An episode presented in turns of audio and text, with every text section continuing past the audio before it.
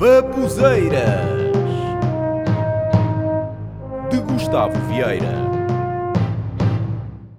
Eu venho aqui falar de uma moda que rebentou há cerca de 10, 15 anos no cinema e na televisão. Os vampiros. Eu ainda me lembro quando os filmes de terror eram só para os adultos ver. Agora, até os jovens e até algumas crianças já veem este tipo de filmes. E os personagens também mudaram de geração.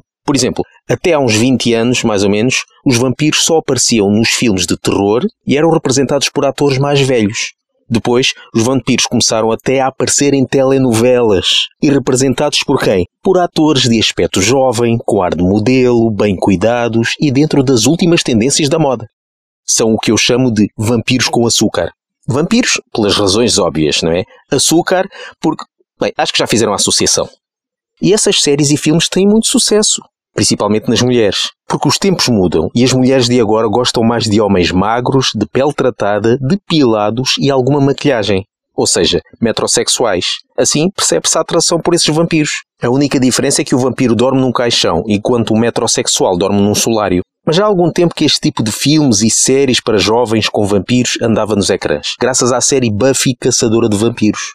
Mas foi o Twilight, Crepúsculo, que trouxe sucesso comercial e nova vida a este gosto anteriormente pertencido só aos amantes do terror. Agora junta-se os amantes do romance, do gótico e das telenovelas juvenis. Para quem ainda não viu, a história do filme Twilight conta o romance entre uma humana e um vampiro. No segundo filme dessa saga, a humana começa a apaixonar-se por um lobisomem. Mas esta miúda só gosta de animais. Aquela aqui até trocou um morcego por um cão depois deste filme, muitos mais filmes, novelas e até séries portuguesas de vampiros e lobisomens se seguiram.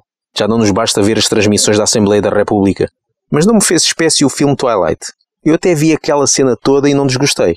Agora, o que me irritou foi o constante bombardeamento de séries, livros e filmes da mesma temática. Há que aproveitar a moda e render o peixe, não é? Neste caso, render o morcego. Mas é, os vampiros já não são o que eram. Uma frase um pouco parva, mas que poderia enquadrar-se nisto seria Twilight killed the vampire star. É que o misticismo, o conceito de que era um verdadeiro vampiro desapareceu. Antigamente, nos filmes, um vampiro aproximava-se da mulher que gritava Ah, não me mordas!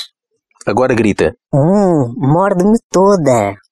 Uma miúda que veja o filme Bram Stoker's Drácula provavelmente vai pensar assim Não gostei do filme. O vampiro parecia um senhor velho. Além disso, não tinha base na face e faltava-lhe um pouco de rímel. Uma depilação também não ficaria mal. Os vampiros passaram de símbolos de terror para símbolos sexuais. E realmente não percebo porque é que esta nova geração de vampiros tem o cabelo todo penteado, com permanentes e lábios pintados, com batom cor fúcsia e sei lá mais o quê. Tanto trabalho para quê? É que os vampiros não emitem reflexo no espelho? Em Portugal, esta moda dos vampiros não foi exceção. Devem-se lembrar de certeza da série Lua Vermelha. Mas eu sugiro aqui outros nomes na mesma linha caso façam outra série de vampiros. Sugestões: Vampiro de Brahma Stoka. Deixa que te chupe. Sangue vermelho e dentes afiados. O morcego de Sintra. Ou então, muito simplesmente, Sugos.